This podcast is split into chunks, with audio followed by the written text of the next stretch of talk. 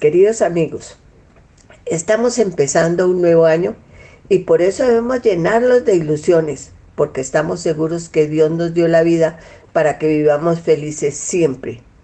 Y esto lo logramos en la medida en que nos acerquemos más a Él, porque aunque algunos de nosotros en este momento estemos sufriendo, porque hayamos hecho mal uso de nuestra libertad, o por el mal uso que hayan hecho otras personas de su libertad, y que por eso nos estén haciendo sufrir.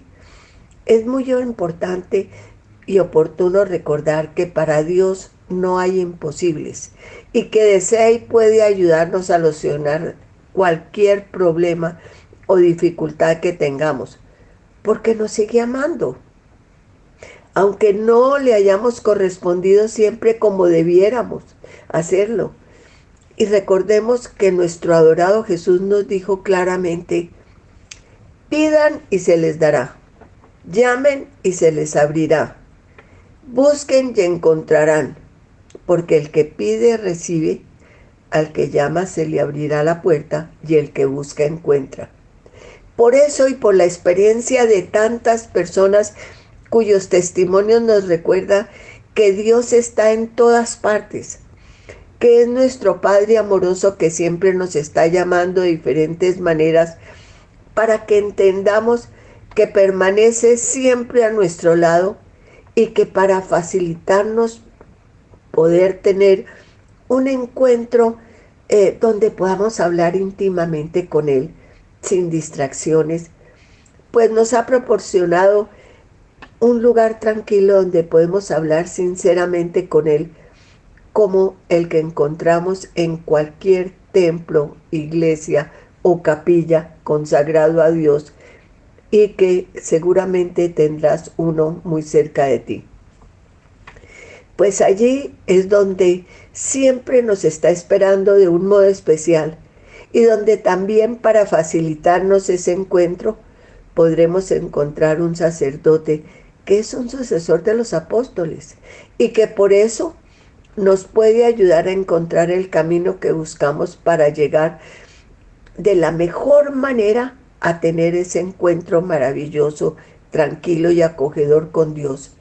Y también por medio de los sacerdotes, que además de ser los sucesores de los apóstoles, son personas que han dejado todo lo que tenían, familia, amigos, bienes materiales, para dedicarse a prepararse debidamente para poder transmitirnos las enseñanzas de Dios y proporcionarnos la posibilidad de recibir los sacramentos.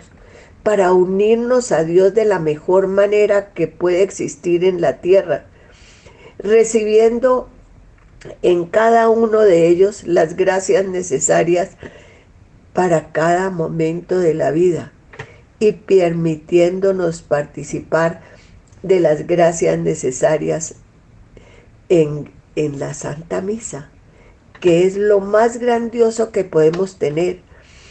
Pues es bueno recordar que fue el mismo Jesús quien quiso fundar su iglesia, primero con los discípulos, y luego les dio las gracias necesarias para que las, se las transmitieran a sus sucesores, o sea, a nuestros sacerdotes.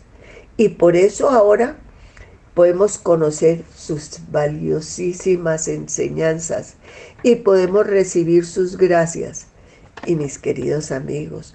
También es muy bueno recordar que el reino de los cielos ya está en la tierra porque fue instaurado por nuestro adorado Jesús, pero que no está completamente acabado porque Él quiso que nosotros contribuyamos para terminarlo. Por eso es que aún es objeto de ataques de los poderes del mal. Pero a pesar de que esos poderes del mal han sido vencidos ya en su raíz por la Pascua de Cristo nuestro Señor, nuestro adorado Jesús. Nos dejó la iglesia para transmitirnos sus grandes enseñanzas y los valiosos sacramentos. Porque nuestro adorado Jesús pensó en ti, en mí, en mi familia, en, en todas las personas de todos los tiempos. Y él deseaba que nos llegaran sus enseñanzas, milagros y los refuerzos de sus grandes gracias específicas a cada uno de nosotros en los instantes de, más importantes de nuestra vida. Miren, por eso es que desde que nacemos podemos recibir el bautismo, que es el fundamento de la vida cristiana. Allí se perdonan los pecados que se han cometido y somos regenerados como hijos de Dios, llegando a ser miembros de Cristo y entramos a formar parte de su iglesia, de la iglesia que él fundó. Y por eso es muy importante recordar que nuestro adorado Jesús mandó a sus discípulos diciéndoles, hagan discípulos a todas las gentes, bautizándolas en el nombre del Padre y del Hijo y del Espíritu Santo. Y es tan importante este sacramento que imprime en el alma un carácter indeleble y el Espíritu Santo nos pone en el alma unas semillas de amor, comprensión, responsabilidad, etcétera, etcétera. En fin, toda clase de cosas buenas que son las gracias que seguimos recibiendo y debemos hacerlas crecer esas semillas durante toda la vida y más adelante cuando ya de una manera mejor podemos diferenciar lo bueno de lo malo y arrepentidos de los pecados que hayamos cometido y que nos han alejado de Dios, tenemos la posibilidad de acudir a la confesión. Y recordemos que nuestro adorado Jesús, en la tarde de, las, de la Pascua, le dijo a sus apóstoles, reciban el Espíritu Santo. A quienes les perdonen los pecados, les serán perdonados. Y a quienes se los retengáis, les serán retenidos. Y mis queridos amigos, sabemos que continuamente nos estamos alejando de Dios porque cometemos pecados y que por el pecado cometemos tantos errores porque nos alejamos de Dios. Pero la misericordia de Él es tan grande que podemos volver a su lado reconociendo nuestro error, arrepintiéndonos teniendo el firme propósito de no volver a cometer esas faltas y contándole al sacerdote todo claramente, sin aumentar ni disminuir, pues él ha recibido este mandato, lo que Dios ya conoce, porque siempre está en nuestro corazón, así que tenemos que decir es claramente lo que ha pasado. Y así, arrepentidos, obtener el perdón. Y con el corazón limpio y en paz, podremos recibir la sagrada comunión, que es lo más grandioso que podemos tener. Pues nuestro adorado Jesús dijo claramente, yo soy el pan vivo bajado del cielo. El que come este pan vivirá para siempre. El que come mi carne y bebe mi sangre tiene vida eterna. Permanece en mí y yo en él. Y es bueno recordar que en la última cena, cuando nuestro adorado Jesús todavía estaba libre, se reunió con sus discípulos y deseando permanecer con ellos siempre y con todos los hombres de todos los tiempos, libremente se ofreció en sacrificio y además les dijo, tomen y coman, porque este es mi cuerpo que será entregado por nosotros, por ustedes este vino es mi sangre que será derramada para el perdón de los pecados. O sea, que es la más grandiosa entrega libre y voluntaria que, se puede, que pueda existir. Y lo hizo para darnos la posibilidad de seguir el camino claro y maravilloso que Él vino a mostrarnos, o sea, el camino del amor. Miren, vino a mostrarnos que el amor se debe demostrar en obras. Que aprendamos a perdonar siguiendo su ejemplo. También que aprendamos a respetar las diferencias, a compartir con los necesitados lo que más podamos. Y mis queridos amigos, no hay nada mejor para poder lograr recorrer este camino exitosamente que por medio de la Sagrada Comunión, pues es una verdadera común unión de Dios con nosotros, donde el Padre nos muestra su amor, nuestro adorado Jesús se entrega en una forma sensitiva para entrar en nuestro corazón y el Espíritu Santo nos llena de sus gracias y dones para cumplir con nuestra misión y continuar aportando para la construcción del reino, enseñando a quien más podamos las grandezas del amor de Dios. Y más adelante, cuando ya hayamos conocido y experimentado más sobre el amor de Dios y su valiosa y permanente compañía, para poder seguir sus valiosas enseñanzas, nos podemos ayudar por medio de la lectura continua de la Biblia. Y sobre todo cuando deseemos seguir aprendiendo el amor de Dios, debemos acudir con frecuencia a la Santa Misa, no solamente los domingos, porque allí nos lleva a la verdadera común unión con Dios porque nos leen y nos explican las manifestaciones y promesas de Dios antes de la llegada del Mesías, o sea, nuestro adorado Jesús a la tierra. Y luego vemos claramente el cumplimiento de todas las promesas realizadas perfectamente en el nacimiento, misión, milagros, pasión, muerte y resurrección de nuestro adorado Jesús, para que todos podamos dar muchos buenos frutos, pues la misión de Jesucristo y el amor del Padre y la comunión del Espíritu Santo se realiza en la iglesia, formando todos nosotros un solo cuerpo, donde nos une a los fieles de Cristo en su comunión con el Padre y el Espíritu Santo.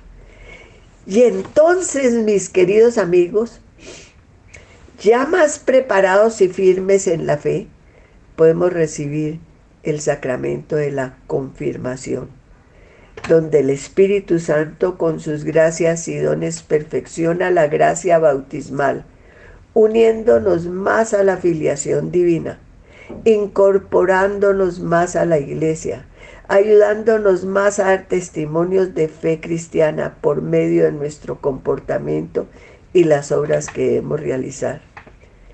Y cuando ya somos mayores y deseamos formar nuestro propio hogar, contamos con el sacramento del matrimonio, donde se debe tener muy presente que es una unión para formar un complemento de vida, sentimientos, ideales y criterios.